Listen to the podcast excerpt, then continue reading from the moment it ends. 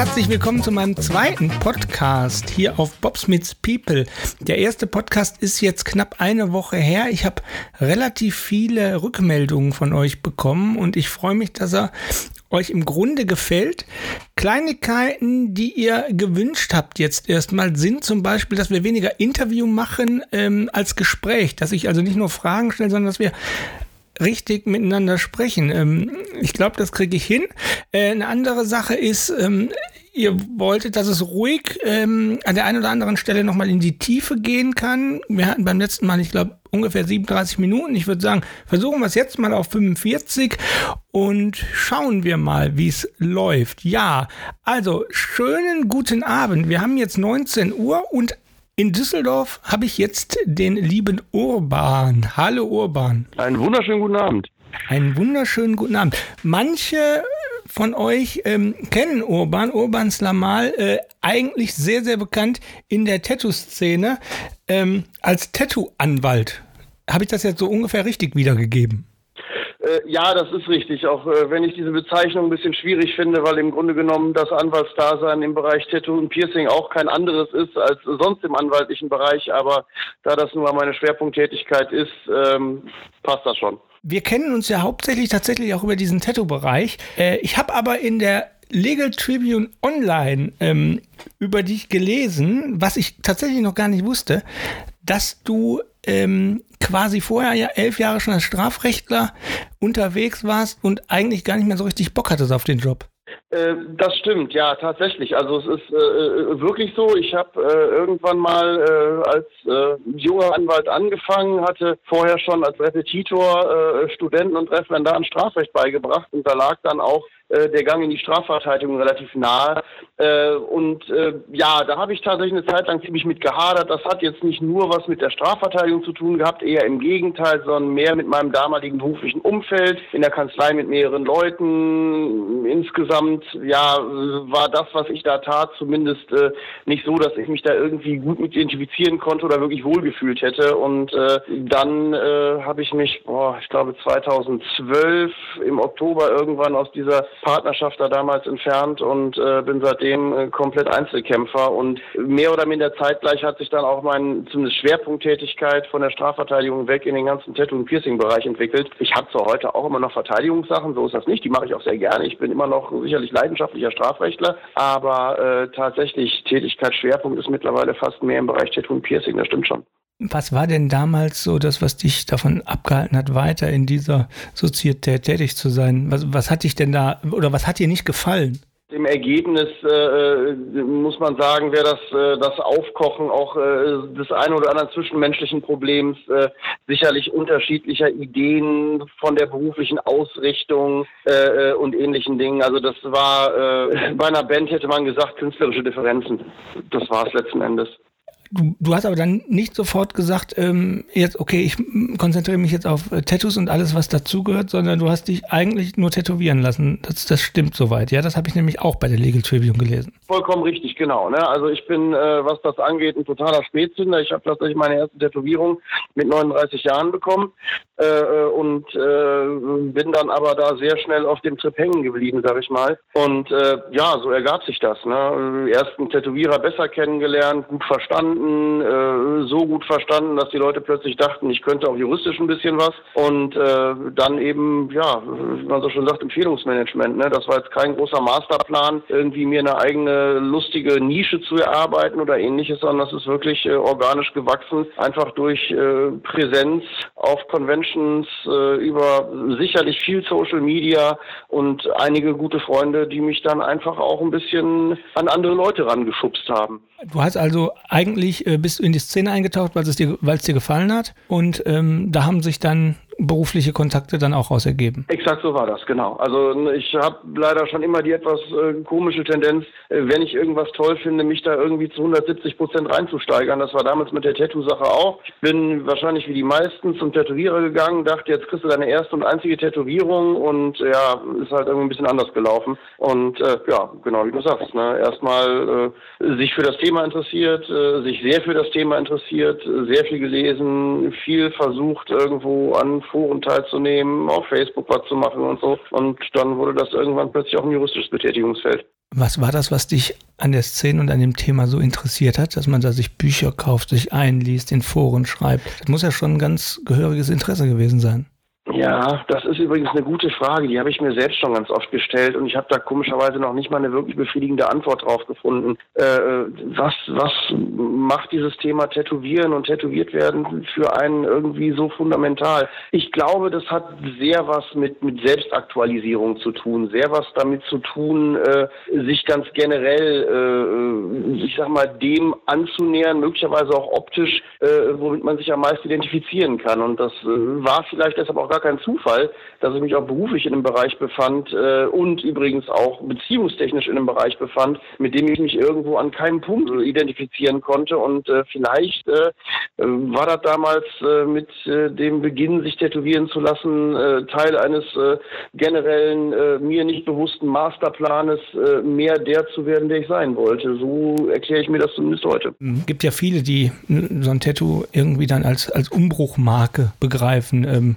geht mir ja teilweise so ähnlich oder ging mir früher so ähnlich. Ich meine, du hast natürlich, äh, ja, du, du, du gibst nach außen ganz klar ein Zeichen, äh, jetzt ist was anders, ne? Genauso empfinde ich das auch. Also das ist auch tatsächlich, ist auch die erste Tätowierung damals definitiv in einer ganz massiven Umbruchphase passiert. Äh, äh, ne, ich habe äh, die Idee, äh, mich tätowieren zu lassen, sogar mein erstes Motiv, was ich mir habe stechen lassen, sicherlich, oh, lass mich nicht lügen, 15 Jahre mit mir rumgetragen oder sowas. Und ne, dann tauchen möglicherweise, oder in dem Fall war das wirklich so, einfach Momente im Leben auf, wo du sagst, weißt du was so, und jetzt äh, hörst du auf, irgendwie dir darum Gedanken zu machen, was später wird, was andere von dir denken, ob das irgendwie eine richtige oder eine falsche Entscheidung ist, sondern machst es einfach.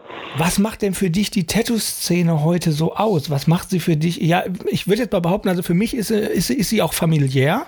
Ähm, was ist sie für dich? Ja, äh, also äh, empfinde ich tatsächlich so. Also es ist äh, äh wirklich so, dass äh, aus, aus Gründen, die ich äh, schwer beschreiben kann, ich, ich mich da sehr aufgehoben fühle. Also es ist tatsächlich so, dass das für mich aus einer großen Gruppe von Menschen passiert, die zumindest irgendwie eine gemeinsame, ich sag mal, Leidenschaft teilen. Und tatsächlich ist das wirklich so ein bisschen so wie erweiterte Familie. Also würde ich komplett unterschreiben. Hast sich denn für dich sonst noch irgendwas verändert, seitdem du äh, entschieden hast, dich tätowieren zu lassen? Hast, hat sich dein, dein, deine Selbstwahrnehmung verändert vielleicht sogar? Ehrlich gesagt, nee. Äh, lustigerweise, und ich erlebe das ganz oft bei Leuten, die tätowiert sind, sogar die sehr, sehr stark tätowiert sind, das nimmt man ja selbst nicht wahr. Man, man wacht ja nicht morgens auf mit, boah krass, ich bin tätowiert oder sonst irgendwas. Also ich habe tatsächlich gar nicht mal so das Gefühl, dass sich an meiner Selbstwahrnehmung, an meinem Selbstverständnis wirklich wahnsinnig viel geändert hat.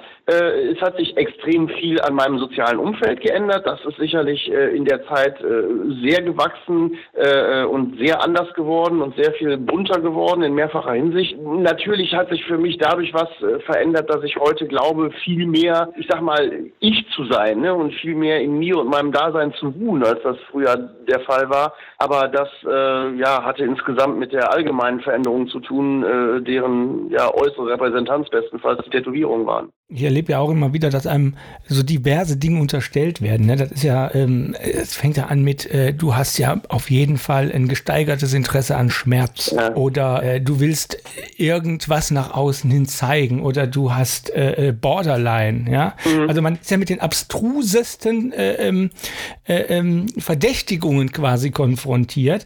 Das wird auf jeden Fall alles sehr schnell psychologisiert, ne? Ja. Genau, und das ist nämlich so mein Punkt, wo ich mir immer denke, ey Leute, haltet doch einfach mal den Ball flach. Das ist doch erstmal nur ein Tattoo. Mir gefällt es, wie dir vielleicht rote Haare oder kurze oder lange Haare gefallen, blaue Mäntel oder gelbe Mäntel. Ja. Mir geht, muss ich ja ganz ehrlich sagen, genau diese Psychologisierung extrem auf den Senkel teilweise. Wie geht dir das damit? Also, na klar, ich sag mal so, natürlich, wenn man sich in irgendeiner Weise entschließt, äh, sein Äußeres zu verändern, und zwar auch permanent zu verändern. Äh, natürlich liegt das an irgendeinem inneren Drang, irgendeiner inneren Haltung dazu, irgendeinem inneren Bedürfnis. Nur auf der anderen Seite ich sag mal, äh, wenn jemand äh, wie irre Handtaschen sammelt oder Schuhe sammelt oder sich in irgendeiner Weise seine Körbchengröße alterieren lässt oder sonstige Sachen, da erlebe ich das weniger, dass dann direkt irgendwie so ein, so ein, so ein Psychologisierungs- oder sogar Pathologisierungsrang irgendwie mit entsteht. Und das finde ich auch relativ eigenartig. Ich gebe dir da recht, man befindet sich, wenn man sich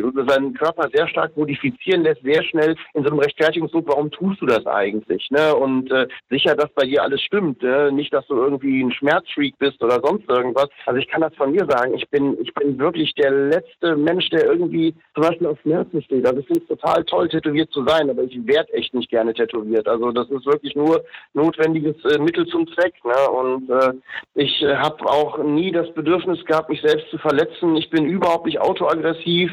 Ich habe, glaube ich, auch nur einen Selbstdarstellungsdrang in einem relativ normalen Maß. Also da würden sich wahrscheinlich äh, andere Dinge eher anbieten, gerade in meiner beruflichen Tätigkeit, sich irgendwie nach außen darzustellen, zu repräsentieren, was mir eigentlich eher so ein bisschen abgeht und was ich auch in meinem Job vorher immer als extrem anstrengend empfunden habe, mich irgendwie zu verkaufen, mich als irgendwas darstellen zu müssen, äh, ganz blöd, bis dahin mich in Klamotten zu schmeißen, in denen ich dachte, Alter, da fühlst du dich verkleidet drin, obwohl sie natürlich eigentlich Berufstracht waren äh, und so weiter und so fort. Ich, ich weiß genau, was du meinst. Mit den Fragen ist man immer konfrontiert, dann auch mit so möglicherweise subtilen Vorwürfen, dass mit einem irgendwie was nicht stimmt. Ne, ich sage immer, ich bin sicherlich echt der normalste Mensch der Welt. Äh, ich glaube, mein Leben ist äh, bis auf davon, dass ich viele Leute kenne, die tätowiert sind oder tätowieren, dass ich öfter mal auf Tattoo-Conventions rumlaufe, wahrscheinlich das langweiligste, unspektakulärste Leben, was man führen kann. Du hast ja gerade gesagt, Rechtfertigungsdruck.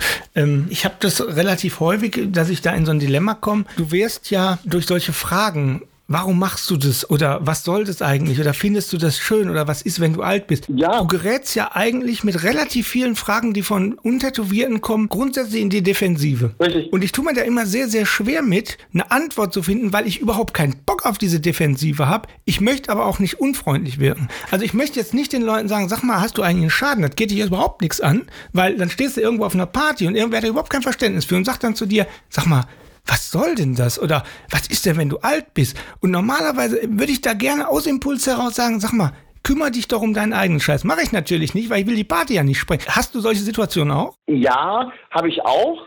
Ähm, wobei mir geht das ähnlich wie du. Ich versuche da schon äh, Erklärungen zu liefern, weil äh, ne, auf der anderen Seite darf man ja auch äh, trotz allem nicht vergessen, auch wenn da immer wieder anderes zu lesen und zu hören ist, so ganz normal und komplett in der Mitte der Gesellschaft angekommen ist es eben halt doch noch nicht. Ne? Man muss ja nur mal irgendwie einen Artikel, ich habe das heute noch mal gesehen, ne, da hatte irgendwie ein äh, äh ja äh, wild äh, freidrehender äh, Sportwissenschaftler äh, sich irgendwo im äh, Frühstücksfernsehen der ARD und später nochmal irgendwo in einem Interview geäußert ne, zum Thema Tätowierung und wie unverantwortlich das wären, dass Sportler sich tätowieren ließen und so weiter und so weiter. Will ich gar nicht inhaltlich kommentieren. Und wenn man dann die Kommentarspalten darunter mal liest und mal schaut, was die Leute dann dazu schreiben und wie oft negativ und wirklich auch tief ablehnend da oft dann Kram geschrieben wird, dann muss man sagen, okay, ne, ganz offensichtlich ist das für viele Leute immer noch was, äh, woran sie sich stoßen. Und äh, ich finde es dann auch vielleicht gar nicht so verkehrt, sich Menschen zu erklären. Ne? Denn äh, man versucht ja Verständnis äh, zu generieren. Und äh,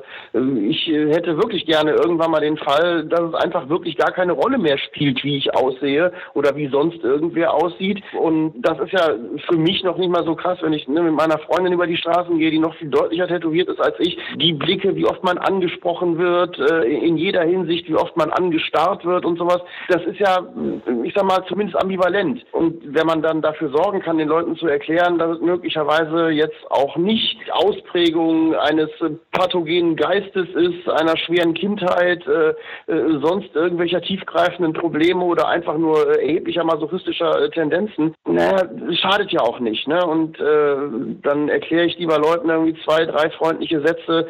Äh, möglicherweise kommt man dann später ins Gespräch über andere erfreulichere Dinge. Aber ich weiß schon, was du meinst. Ne? Klar, es fängt immer so ein bisschen dieses, mein Gott, ja, ich frage doch auch keine Frau, die irgendwie auf einer Party ist und offensichtlich, äh, ich sag mal, vergrößerte Brüste hat, ob mit ihr alles geistig okay ist. Also mir ist es ja tatsächlich letztens passiert, ist noch ein paar Wochen her, da habe ich in der, in der Eisenbahn gesessen, neben mir ein junges Mädchen von, was weiß ich nicht, 17, keine Ahnung, 15, 16, ich weiß es nicht, mit, mit recht vielen Piercings. Und gegenüber saß eine Frau, die die ganze Zeit schon vollkommen abschätzig auf das Mädel und auf mich herabblickte.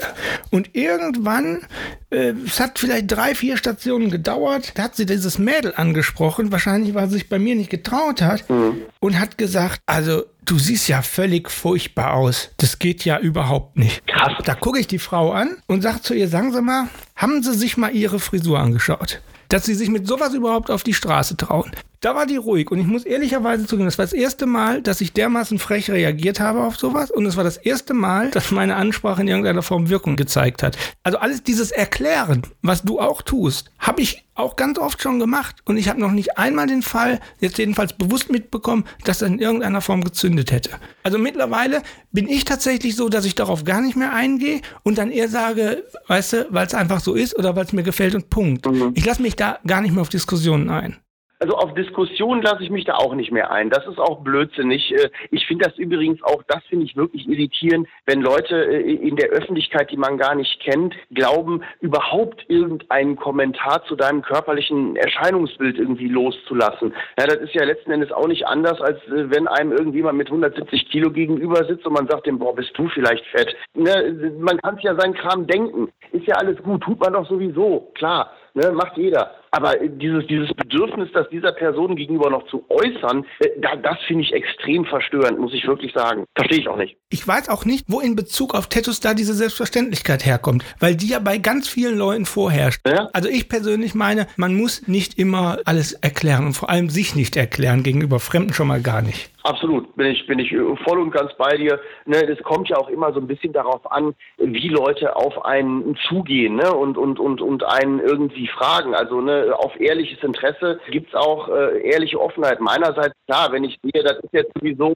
nur so ein, so ein abschätziges, was ist denn mit Ihnen nicht richtig? Ja, nun gut, äh, äh, darauf äh, gehe ich auch nicht mehr groß ein. Man muss aber vielleicht auf der anderen Seite auch mal zumindest der Ehrlichkeit halber äh, dazu sagen, äh, mindestens genauso oft erlebe ich das mittlerweile, dass Leute kommen und das erlebe ich tatsächlich bei meiner Freundin noch mehr als bei mir, dass Leute wirklich einen auf der Straße ansprechen und sagen, boah, das finde ich so toll. Ja, natürlich ist meine Freundin auch viel hübscher als ich, logischerweise. Äh, da ist möglicherweise, äh, ist auch, äh, ja, wie soll ich sagen, die Heran Antretensschwelle an ein junges, gut aussehendes Mädchen äh, vielleicht noch eine andere als an einen etwas äh, ältlichen, grimmig aussehenden Juristen. Aber äh, das muss man vielleicht auch mal äh, dazu sagen. Ich erlebe eben auch sogar deutlich öfter als negative Sachen ne, Menschen, die kommen und sagen, boah, das ist so schön, das finde ich so toll. Ich meine, du bist jetzt auch schon ein paar Jahre tätowiert. Hat sich das geändert in deiner Wahrnehmung? Ist es mehr freundlich geworden? Also ich sag mal so, in, in, in, ich persönlich habe eigentlich, würde ich sagen, einen ziemlichen, ja, einen ziemlich gleichen Level an, an äh, positiven und negativen Erfahrungen in der Richtung. Ich äh, finde es bei äh, Wiebke, also meiner Freundin, extrem krass, wie viel häufiger es positiv ist. Also ich habe das bis jetzt eigentlich, zumindest wenn es um wirkliche Ansprachen, jetzt nicht um irgendwie abschätzige Blicke oder sonst irgendwas geht, sondern wirklich um verbale Lautäußerungen, jemand, den man nicht kennt, geht auf einen zu und sagt irgendwas. Habe ich es weit, weit, weit überwiegend äh, äh mitbekommen, dass die Leute positive Kommentare von sich geben als negative, muss ich wirklich wirklich sagen. Ich weiß nicht, äh, ob das Wiebkes eigener Wahrnehmung entspricht, aber zumindest meiner Wahrnehmung, wenn ich mit ihr zusammen bin, äh, sie nickt, äh, entspricht das definitiv. Ich glaube aber, das liegt halt vielleicht auch einfach an der Persönlichkeit. Also wenn ich sie so sehe, dann ist sie ja auch ein sehr freundlicher, fröhlicher Typ, dem man ja überhaupt nichts Böses unterstellen kann. Ja, ja. Und zudem finde ich, ich glaube, das sieht auch in irgendeiner Form der Laie, sind ihre Tattoos halt auch extrem gut. Klar, ja? natürlich. Und wenn jetzt irgendein, ich sag mal, ein Griesgram mit alten, schlecht gemachten Oldschool-Seemanns-Tattoos hast, das ist vielleicht ja noch was anderes. Ich glaube, das liegt viel an der Gesamtwirkung. Ja, klar. Das Paradebeispiel ist meine Mama, da könnte ich mich mal drüber totlachen. Die findet das ganz schrecklich, dass ich tätowiert bin und äh, lässt einen das auch, also mich zumindest bei, nicht jeder, aber zumindest jeder dritten Gelegenheit durchaus wissen. Sie liebt aber Wiebke auch in optischer Hinsicht. Da kommen wir ja auch zu einem ganz spannenden Thema, ne? Äh, Scheiß-Tattoos. Die braucht man ja heute tatsächlich wirklich nicht mehr zu haben. Nee. So, künstlerisch. Nee.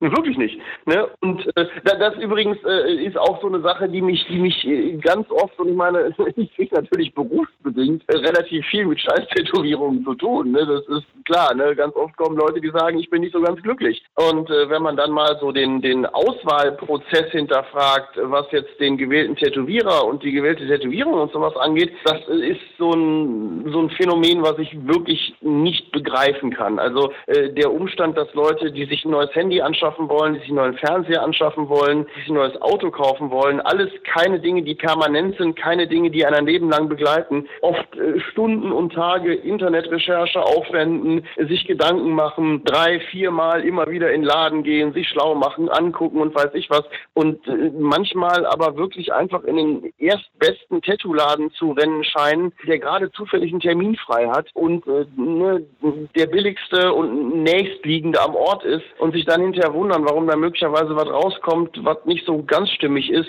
Der, ja, wie soll es denn auch anders laufen? Also ja, das ist ein Phänomen, was ich ganz schwer begreifen werde. Dabei gibt es so, so schöne Fachmagazine, in denen man sich da informieren kann. Zum Beispiel Beispiel, ne, ich äh, wollen wir mal ganz besonders das Tätowiermagazin hervorheben. Aber nein, das stimmt Ganz schon. genau, wollen wir das mal, das Tätowiermagazin. Ja, es ist so einfach eigentlich mittlerweile Informationen zu sammeln. Es war noch nie so einfach, ne? Und äh, die Leute sind dann trotzdem nicht. Jetzt kommen wir ja mal direkt auf deinen juristischen Bereich. Ich nehme an, das, was du jetzt gerade angeschnitten hast, dass Kunden dann mit, mit, mit, mit Tattoos zu dir kommen, die nicht ganz so geworden sind, wie sie sich das ausgemalt haben. Worum geht es da? Um Nacherfüllung oder was wollen die dann? Oder wollen die Geld zurück? Genau, ja. Wobei man natürlich sagen muss, also äh, ganz generell ist das bei mir äh, viel häufiger so, dass ich Tätowierer als Tätowierte vertrete. Ne? Das ist aber, ich meine, klar, das Konfliktfeld ist trotzdem immer dasselbe. Nur, ich sag mal, durch meine eigene Beschäftigung äh, beim BVT, äh, äh, dadurch, dass ich halt einfach nur mal eine Riesenmenge an Tätowierern in meinem Freundes- und Bekanntenkreis habe, fühle ich mich dem irgendwie. Ganz kurz, BVT, Bundesverband Tattoo, kommen wir gleich noch zu. Bundesverband Tattoo e.V., sorry, ja, unser Dachverband für das Tätowiergewerbe Wettbewerbe. Ja, ich sag mal, fühle ich mich der Seite tendenziell näher. Ne? Das ist so ein bisschen wie als Strafrechtler habe ich auch mal das Gefühl, muss man sich irgendwie mal so ein bisschen entscheiden, ob man Strafverteidigung oder Opfervertretung äh, betreiben möchte. Und so mache ich das auch. Ne? Äh, Kunden äh, von Tätowierern nehme ich als Mandanten wirklich nur dann, wenn die richtige Katastrophenfälle haben. Und zwar wirklich so katastrophal, dass ich mir denke, Junge, der Typ, der das bestochen hat, sollte auch am besten direkt das Beruf, den Beruf dran geben. Aber wie dem auch sei, ne? die Probleme, die man hat, sind natürlich tatsächlich ganz oft das äh, Verlangt wird, beziehungsweise ähm, oft wissen die Leute gar nicht, dass es im Werkvertragsrecht sowas wie Nacherfüllungsanspruch gibt, sondern die wollen dann ihre Kohle wieder. Das ist die eine Sache. Was sie dann immer wollen, ist Kosten der Laserbehandlung und äh, Cover-up-Kosten und Schmerzensgeld. Das ist immer so der vierfache äh, äh, Anspruchskanon, den man da äh, zu sehen bekommt. Gehen wir mal davon aus, ich bin zu einem Scratcher gegangen, also zu jemandem, der sein Handwerk nicht versteht, von dem ich eigentlich ja davon ausgehen kann, wenn ich seine Werke mir ein bisschen kritisch betrachten würde, die ich so im Internet von ihm finde, dass der überhaupt nicht zu, wie du ja immer so schön sagst, fach- und kunstgerechter Anbringung eines Tattoos in der Lage ist, habe ich dann trotzdem ein Recht darauf, dass ich irgendwie Schmerzensgeld möglicherweise, Schadenersatz, irgendwie Nacherfüllung, Geld zurück, wie auch immer bekomme? Ja, also Grundsätzlich schon. Der Punkt bei der Sache ist, ich denke, man muss sich zwei Sachen klar machen. Die eine Sache ist, gerade als Tattoo-Neuling, das kann ich also auch aus meiner eigenen Historie extrem gut nachvollziehen, so richtig den Blick für Können und Nicht-Können, den hat man am Anfang nicht. Ich habe auch am Anfang noch Tätowierungen gut gefunden, bei denen ich heute sagen würde, das ist bestenfalls unterstes Mittelmaß. Ne? Also so einen wirklich vernünftigen Blick, was ist eine gute und was ist eine schlechte Tätowierung, scheinen einfach viele Leute auch einfach nicht zu haben. Gerade am Anfang, ich sag mal, ihrer Tattoo-Karriere nicht. Und mal ganz blöd, man sieht ja auf der Straße auch regelmäßig. Ne? Wenn wir mal ganz, ganz ehrlich sind, äh, wie oft sieht man tätowierte Menschen und wie oft sieht man tätowierte Menschen und denkt, boah, wow, das ist eine richtig tolle Arbeit, die ich hier gerade sehe. Ne? Das fällt schon sehr weit auseinander. Mhm. Äh, und ganz grundsätzlich ne, äh, ist deshalb der Punkt, die meisten Kunden werden nicht erkennen, ob das, was ihnen da droht, irgendwie qualitativ hoch oder minderwertig ist. Und die andere Sache ist, mein Gott, wenn ich einen Werkvertrag schließe, jetzt mal was Juristisches, dann wird grundsätzlich eine Arbeit mittlerer Art und Güte geschuldet geschuldet. Und äh, eine Arbeit mittlerer Art und Güte äh, zu leisten, sollte nun mal jeder Tätowierer in der Lage sein. Wenn das nicht ist, begibt er sich sehr schnell das Risiko, vertragsbrüchig zu werden, klar. Hattest du den Fall schon mal, dass der auch dann bei Gericht gelandet ist? Äh, ich habe fast nichts anderes. Weil ich finde das ja sehr spannend. Also ich meine, wie funktioniert denn da das Beweisverfahren? Ich meine, wie machst du einem Richter klar, was mittlere Art und Güte ist? Also das weiß er doch gar nicht. Nein, im Ergebnis nur über Sachverständigengutachten. Also es, ich habe eigentlich noch so gut wie kein einziges Verfahren betreut, wo nicht das Gericht logischerweise in Ermangelung eigener Sachkunde einen Sachverständigen beauftragt hätte. Und was sind das dann für Sachverständige? Ach, mein Lieblingsthema, Sachverständigenunwesen im Tattoo-Bereich. Ich sag mal so, ähm, wenn die Gerichte alles richtig machen, dann werden die sich, wenn es jetzt um, ich sag mal, tattoo-technische und ästhetische Fragestellungen geht, natürlich äh, einen fachkundigen Tätowierer als Sachverständigen auswählen. Man muss äh, sagen, es es gibt halt im Tattoo-Bereich keine öffentlich bestellten und vereidigten Sachverständigen bis jetzt. Die gibt es schlicht und ergreifend nicht. Könnte es ja auch mal geben, oder? Ist noch eine, eine Lücke? Ja, äh, ist auch durchaus. Also ich bin mit äh, ein, zwei, drei äh, Industrie- und Handelskammern da durchaus an dem Thema dran, sowas mal in die Welt zu setzen. Ich habe da Gott sei Dank mittlerweile auch ein paar Tätowierer,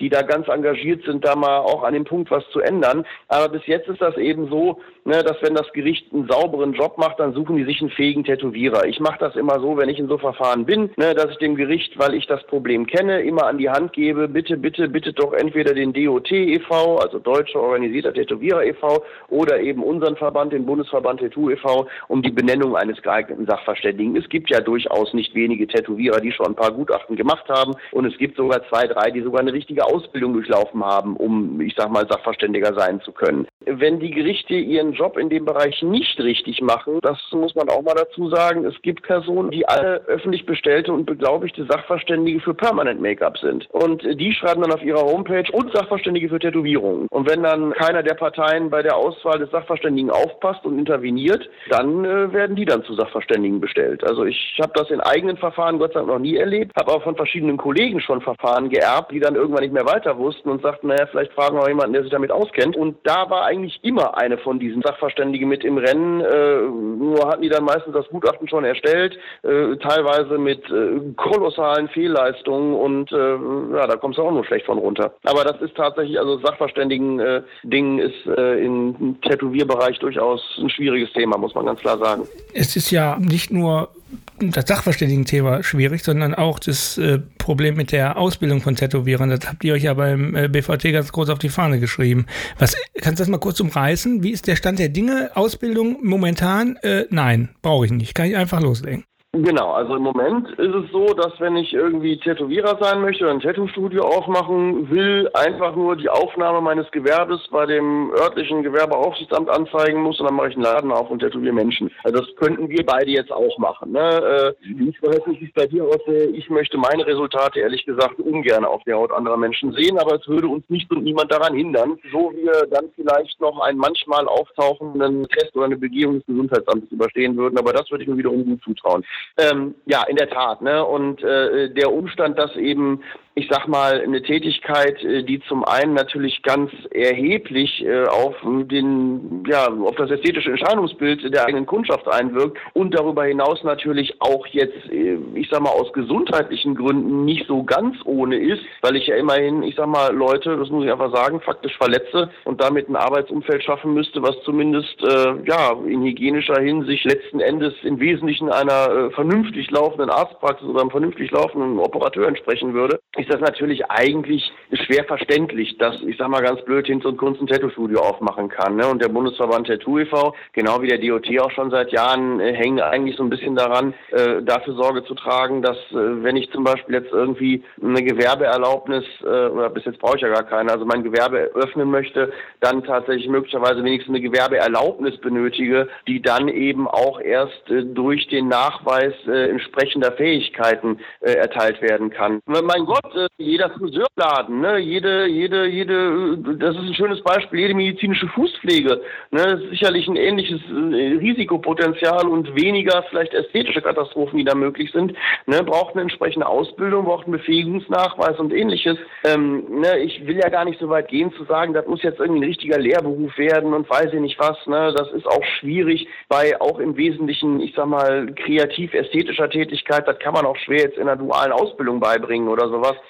Aber es wäre natürlich schon schön, wenn eine Gewerbeaufnahme erst dann möglich ist, wenn ich sicher sein kann, dass den Kunden da in so einem Studio keine medizinischen Katastrophen drohen. Das wäre mir das Wichtigste. Und optimalerweise auch keine ästhetischen Katastrophen. Ne? Letzteres könnte man ja meinen, reguliert vielleicht der Markt noch so ein bisschen.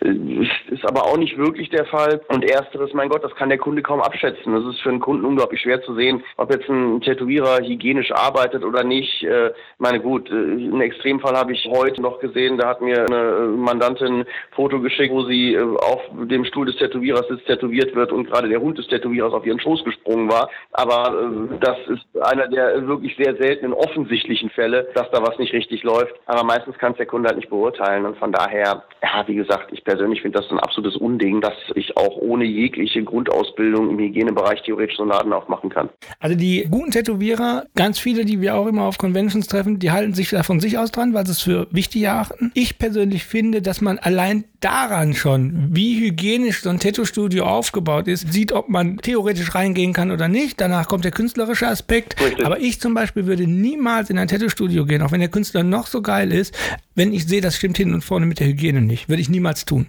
Absolut, bin ich, bin ich, bin ich voll und ganz bei dir. Gott sei Dank ist es tatsächlich so, dass die meisten Leute, die wirklich gut geworden sind, aus einem bestimmten Selbstverständnis heraus so gut geworden sind, wie sie sind. Aber auch da, ne, mir fallen auch durchaus Spitzentätowierer ein, wo ich schon dann bei Begehung des Studios oder Beobachtung der Arbeitsroutinen dachte, na Kinder, da wäre noch was zu machen. Also ich sehe das tatsächlich auch so. Es gibt ganz viele von diesen Studios, wo man einfach sieht von vornherein, dass da sehr, sehr, sehr dilettantisch gearbeitet wird, was die Hygiene und was die Kunst angeht. Aber es gibt eben auch wahnsinnig viele Tattoo-Studios, die sowohl die Kunst als auch die Hygiene exzellent beherrschen und da muss man wirklich zu den anderen einfach gar nicht gehen. Das ist einfach so. Absolut, definitiv. Übrigens auch da Gute Studios immer im Tätowiermagazin. Hier nochmal an dieser Stelle Werbeeinblendung. Ich kann ein kleines Jingle singen, aber das äh, lasse ich besser. Nee, das machen wir nicht. Das können wir nämlich genauso wenig wie tätowieren, glaube ich. Das stimmt. Aber was ich sagen möchte, wir haben jetzt quasi mal ganz kurz diesen zivilrechtlichen Aspekt beleuchtet. Du hast aber vorhin ja auch gesagt, äh, wir gehen da in den Bereich der Körperverletzung. Lass uns mal über Strafrecht und Tätowierungen sprechen. Oh ja. Ich finde diesen ganz interessanten Aspekt übrigens genau auch wieder an diesem Punkt. Die Wirksamkeit der Einwilligung hängt auch von der kunstgerechten und fachgerechten Ausführung ab, oder? Richtig, ne? Also um das ein bisschen grob zu umreißen, ne? wenn ich jemanden äh, mit äh, ganz, ganz vielen Nadeln mit hoher Frequenz ganz dolle piekse und die Haut kaputt mache, in Anführungszeichen, natürlich ich zumindest eröffne ich die Haut ja, äh, dann ist das tatbestandlich erstmal eine Körperverletzung, die in 223 StGB geregelt ist. Die wird nur deshalb straffrei, weil der Kunde eben in die Körperverletzung einwilligt äh, und damit ein Rechtfertigungsgrund äh, in diese Körperverletzung vorliegt. Allerdings ist so eine Einwilligung an verschiedene Grundvoraussetzungen geknüpft und einer der Wirksamkeitsvoraussetzungen ist eben tatsächlich, dass ich sag mal, man sich auch in dem Rahmen dessen bewegt, worin eingewilligt wird. Ne? Bei einem Arzt äh, ganz blöd,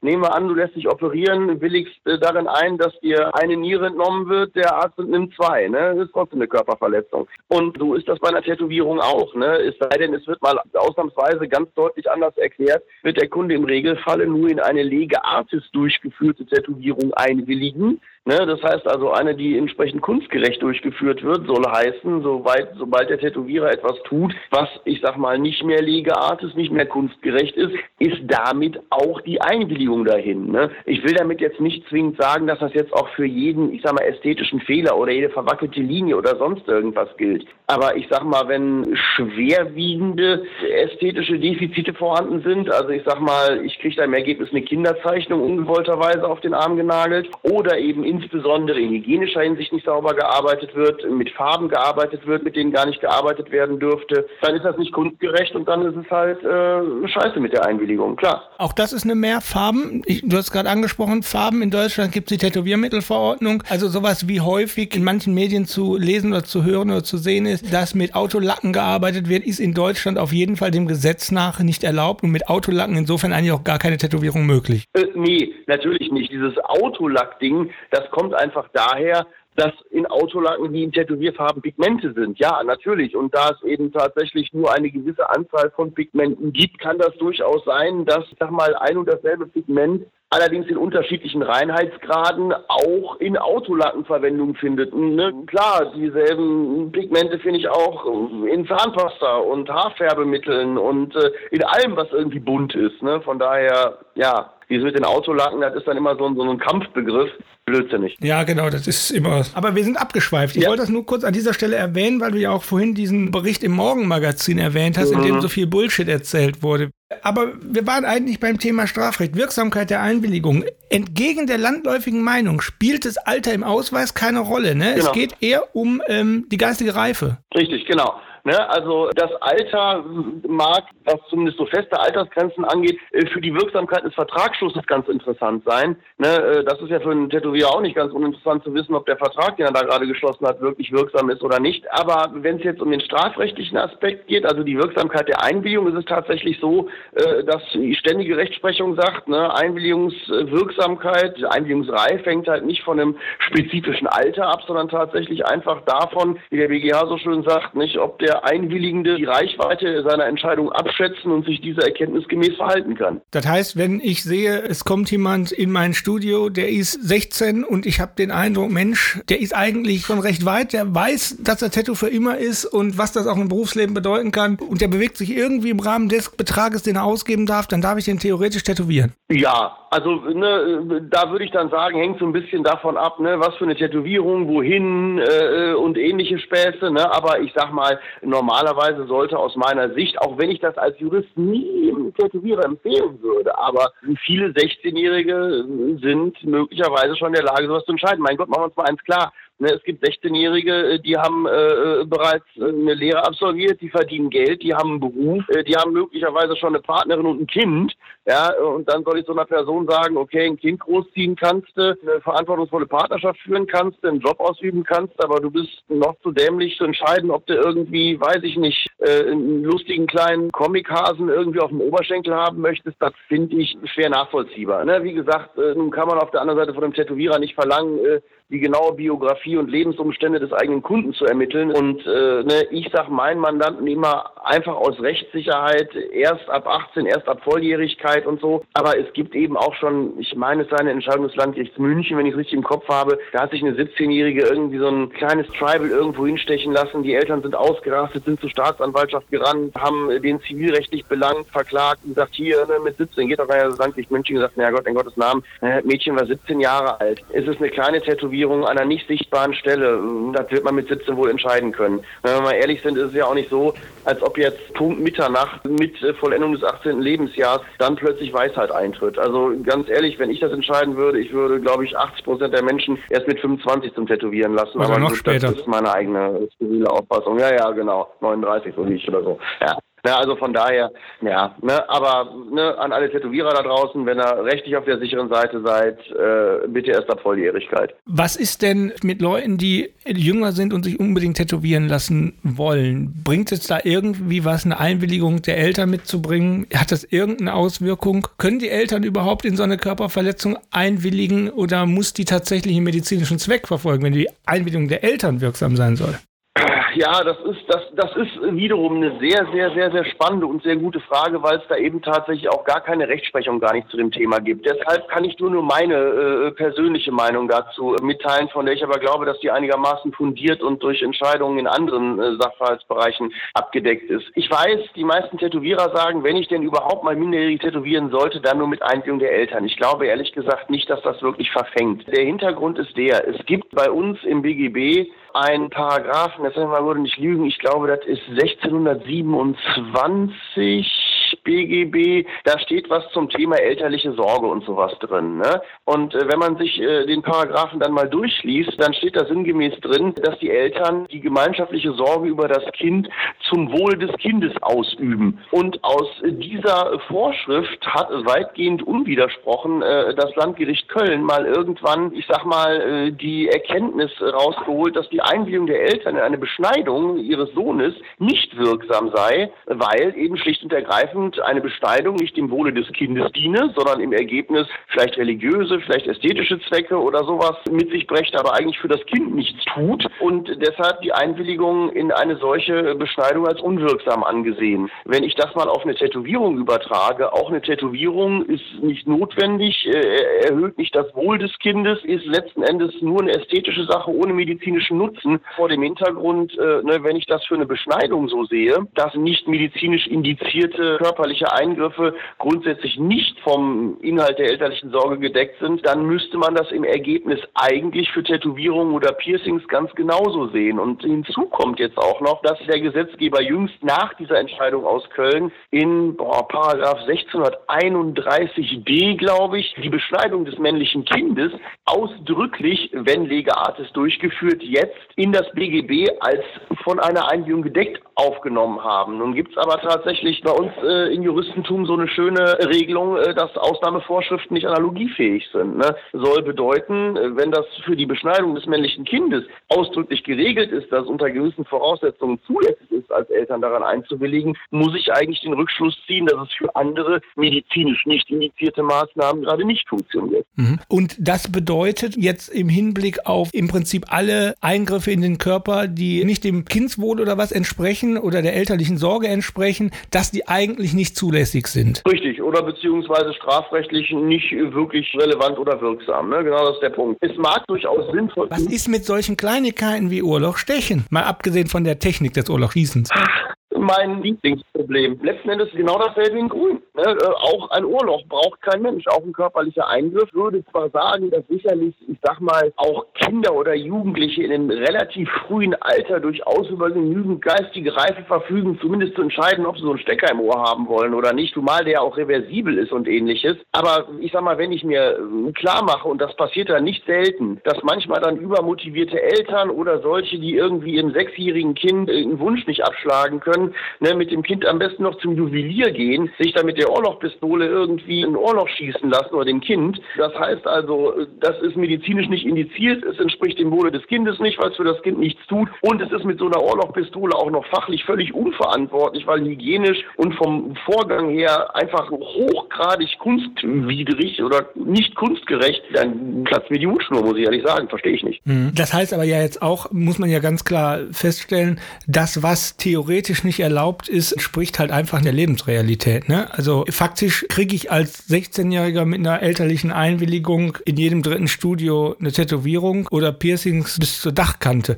Also ja. das sind ja jetzt sehr theoretisch. Wobei ich bei 16 und einem Piercing auch keine Bedenken hätte, ehrlich gesagt. Also man muss ja bei Piercings immerhin mal sagen, die sind ja reversibel. Ne? In einem Piercing-Studio, einem vernünftigen, kann ja davon ausgehen, dass da sauber gearbeitet wird. Wenn sich dann also jemand irgendwie mit 16, ich sag mal zumindest ein klassisches Piercing stechen lässt, dann finde ich das auch relativ unproblematisch. Also ich gebe so meinen Mandanten aus dem Piercing-Bereich immer so mit an die Hand, so als einigermaßen, würde ich sagen, sichere Richtschnur, einfache Ohrlöcher ab 14, einfache Piercings ab 16, alles was, ich sag mal, technisch kompliziert ist, größere medizinische Risiken bergen kann, Intim-Piercings und sowas, lass die Leute volljährig werden. Okay. Ich glaube, das entspricht auch so ein bisschen der durchschnittlichen Verstandesreife eines Normalbürgers, sag ich mal. Ich denke auch, dass alles andere einfach nicht mehr durchsetzbar wäre. Also faktisch. Ja, davon abgesehen. Gerade für Piercer finde ich das unglaublich schwierig. Ne? Da kommen Eltern mit, ich sag mal, Kindern oder, oder jungen Jugendlichen. Und wenn ich jetzt als Piercer die Leute nach Hause schicke und sage, pass mal auf, ich steche das Ohrloch nicht. Was machen die Eltern denn? Die gehen ja dann nicht weg und sagen, ja Gott, dann lassen wir sondern die gehen dann zum Juwelier um die Ecke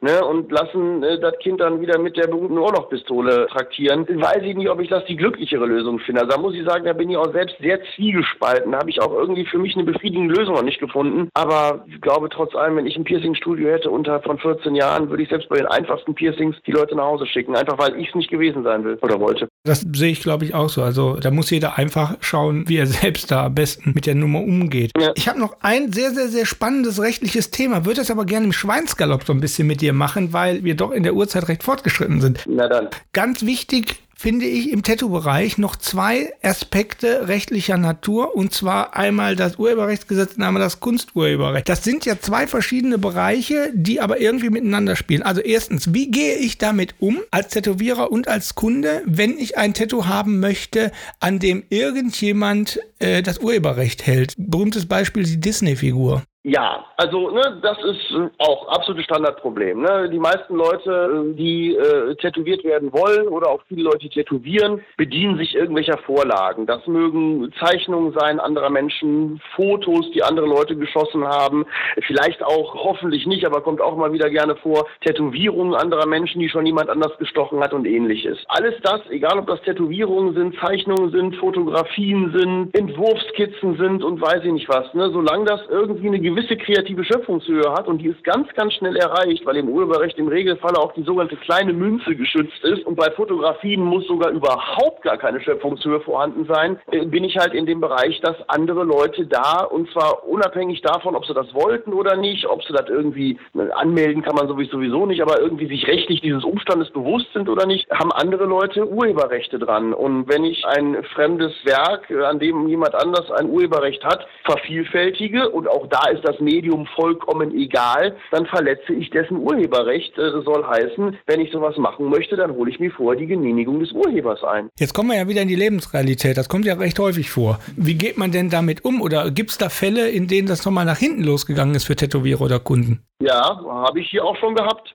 Wie geht sowas aus? Lustigerweise in dem einen Fall, der mir gerade einfällt, hat offensichtlich, warum auch immer, ähm, das hat allerdings mit ein paar Besonderheiten dieses Falls zu tun. Zumindest bis jetzt die jeweilige Fotografin noch nicht den Mut gefunden, tatsächlich zu klagen, sodass der von mir vertretene Tätowierer da bis jetzt relativ wenig Stress mit hat. Aber das ist auch deshalb eine Besonderheit, weil die Tätowierung, um die es da ging, für Umme gestochen wurde, weil die Umstände, unter denen das passiert ist, unter Umständen eine Ausnahmevorschrift zumindest als möglich erscheinen lassen. Es gibt im Urheberrecht das sogenannte Recht zur Privatkopie. Da könnte man auf die Idee kommen, dass in dem konkreten Fall das eine solche gewesen wäre. Ich habe das zumindest damals im außergerichtlichen Bereich so verargumentiert und bis jetzt hat, wie gesagt, die Fotografin offensichtlich nicht getraut zu klagen. Das würde dann nicht mehr funktionieren, wenn jemand gewerblich gehandelt und Geld genommen hat. Exakt, ne, ganz einfach, genau. Das war in dem Fall eben nun mal nicht so. Ähm, aber ansonsten, mein Gott, also ne, ich habe mir auch schon ein Foto als Vorlage stechen lassen. Da habe ich einfach den Fotografen vorher angeschrieben und gesagt, hallo lieber Fotograf, ist das in Ordnung? Ganz einfach. Ist ja in der Regel auch kein Problem.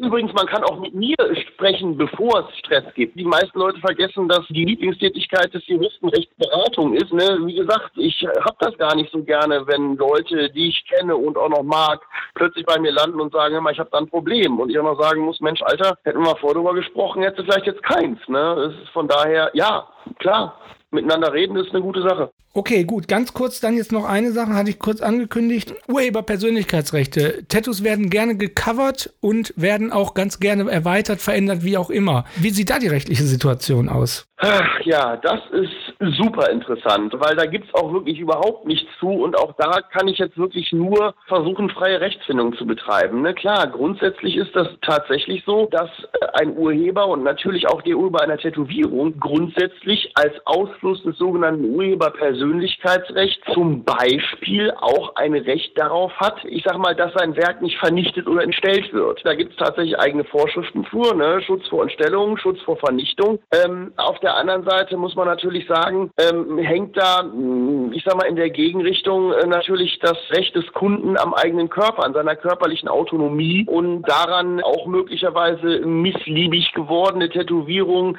wieder entfernen oder verändern zu lassen. Das ist ein äh, völlig ungeklärter Bereich, wie diese beiden Interessensphären irgendwie äh, miteinander in Einklang zu bringen sind, schlicht und ergreifend, weil das Urheberrechtsgesetz diesen Fall natürlich überhaupt nicht vor Augen hatte. Dass wenn jetzt jemand ein Bild malt oder ein Foto produziert oder ein Tonwerk produziert, das ja auch unproblematisch ist, selbiges nicht zu zerstören. Warum sollte man es auch wollen? Oder selbiges nicht zu entstellen oder verfremden, versteht sich von selbst. Dass allerdings dieses Bedürfnis bei einer Tätowierung möglicherweise sehr evident wird. Man stelle sich nur mal vor, jemand würde heißgeliebten Job nur dann antreten können, wenn er sich zum Beispiel ein Tattoo am Hals entfernen lässt oder sowas. Soll der sich dann tatsächlich in irgendeiner Weise dem Tätowierer gegenüber verantwortlich machen, weil er es lasern lässt, halte ich persönlich für keine sehr gute Lösung. Also da würde ich tatsächlich, aber wie gesagt, das ist jetzt wirklich nur meine Auffassung, der Meinung sein, dass da wirklich das äh, Recht des Kunden am eigenen Körper, seine eigene körperliche Autonomie und sein Selbstbestimmungsrecht so weit geht, tatsächlich dann auch die entsprechenden Anteile des Urpersönlichkeitsrechts da zu substituieren bzw. Äh, entfallen zu lassen. Aber wie gesagt, garantieren kann einem das niemand. Ne, man hat ja genau so. Äh, Wir bräuchten also den Fall, dass äh, theoretisch irgendein Tätowierer, dessen Tattoo gecovert wird, mal hergeht und das Gericht eine Rechtsgüterabwägung trifft. Richtig, genau. Dann hätte man da eine Sicherheit und wir wüssten, wie das dann weitergeht mit diesen ganzen vielen Cover-Ups, die jetzt im Moment entstehen. Das sind ja doch eine ganze Menge. Ich gehe ja davon aus, dass denn dieser Fall mal irgendwann kommen wird. Du, mit absoluter Sicherheit. Bis jetzt ist es eigentlich immer so gewesen, dass jeder denkbare Fall auch irgendwann mal irgendwo vor Gericht gelandet ist. Ich hoffe dann irgendwie, dass er bei mir landet, weil ich da auch tatsächlich ein bisschen Spaß daran hätte, an dem Punkt mal ein bisschen Rechtsfortbildung zu betreiben. Denn das ist wirklich ein total spannendes äh, und bis jetzt völlig unbeackertes Problem. Da müsste man, glaube ich, aber ganz kurz nochmal erwähnen, das ist ja jetzt kein ganz theoretisches Problem, sondern eins, was in der Städtebauarchitektur immer wieder auftritt und auch bei Kunstwerken im öffentlichen Raum.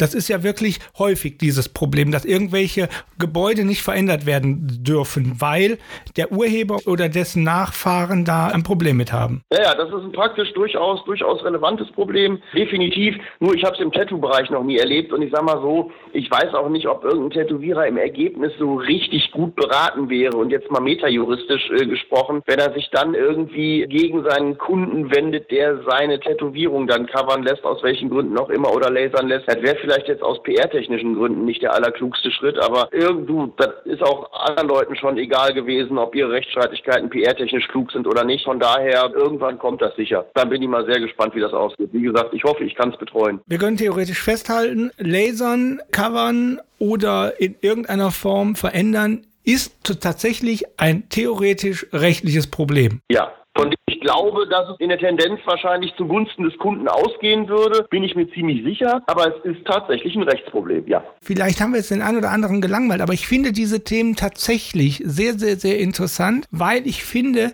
dass an dieser Stelle so Konfliktpotenzial, was in, in einem Tattoo immer hängt, das wird da an diesen Problematiken so schön greifbar. Da sieht man dann auch, dass deine Juristerei eigentlich überhaupt keine langweilige Geschichte ist. Äh, in Gottes Namen, äh, Juristerei ist eine der spannendsten Sachen überhaupt. Also es ist, ich gebe freimütig zu, ein absolut leidenschaftlicher Überfan gewesen zu sein. Ich war immer einer von den fiesen Strebern, die in der ersten Reihe gesessen haben und sich in Vorlesungen beteiligt haben. Und ich habe auch freiwillig mehr Seminare besucht. Also ich hatte so ein bisschen von meinem Studienkolloquium her, einfach weil ich so super spannend fand. Für mich war es ein bisschen schwierig, einen juristischen Beruf zu finden, der mir Spaß machte. Aber wie du siehst, den habe ich mittlerweile auch. Den hast du jetzt gefunden. Wie ist denn deine Einschätzung zu Tattoos und überhaupt der Karriere als Jurist? Ist das ein Hemmnis? Ist es kein Hemmnis? Also ich würde heute immer noch sagen, äh, das ist nun mal ein konservativer Bereich. Man hat eben auch viele Mandanten, die noch ein sehr, sag mal, klassisches Bild möglicherweise von einem Rechtsanwalt haben und nun hat auch nicht jeder, so wie ich, so 80 Prozent seiner Mandantschaft aus der Tattoo- oder Piercing-Szene. Ich würde auch immer noch jedem jungen Juristen, jedem Jurastudenten und weiß ich was grundsätzlich raten, sehr schön, dass ich das gerade sage, wo meine Freundin neben mir sitzt, für die das schon nicht mehr gilt, aber grundsätzlich sagen, lass die Finger von deutlich sichtbaren Stellen, ne? Hände, Hals, Sicht würde ich erstmal bleiben lassen. Und wenn man es doch möchte, gibt es Möglichkeiten? Wenn der Herzenswunsch so groß ist, dann gibt es für mich auch nichts in der Welt, von dem ich sagen würde, deshalb äh, verzichtet man dann drauf. Man wird seine Nische finden, man wird seine Leute finden. Ich bin heute mehr denn je der Auffassung, es gibt überhaupt keinen Sinn, sich für irgendetwas auf seinem Weg zu verbiegen. Denn das glaube ich tatsächlich heute für mich festhalten zu können. Authentizität ist das allerbeste Werbemittel. Die Leute, die merken, dass du das, was du tust, aus vollem Herzen tust, dass du dich dafür nicht verbiegen musst und dass du für das, was du machst, 100% stehst, die Leute wirst du überzeugen. Das ist einfach so. Schönes Schlusswort an dieser Stelle, finde ich. Deswegen, auch mit Blick auf die Uhr, würde ich sagen, vielen Dank, Urban. Sehr, sehr gerne. Wir haben viele Bereiche gestreift. Wir haben uns unterhalten über Tätowierungen insgesamt, wie sich damit lebt, über Rechtliches zum Thema Tätowierungen und auch noch, wie es mit Tattoos unter Juristen ist. Und ich hoffe, dir hat es auch ein bisschen gefallen. In der Tat. Ich bedanke mich sehr für das ausgesprochen großartige Gespräch. Ich hoffe, findet viele Zuhörer und äh, ich wünsche dir dann auch für alle weiteren Podcasts, für alle weiteren Gesprächspartner ebenso angenehme Ereignisse, wie wir sie gerade hatten. Herzlichen Dank, Urban. Ich wünsche euch jetzt noch einen ganz, ganz schönen Abend. Wir hören uns.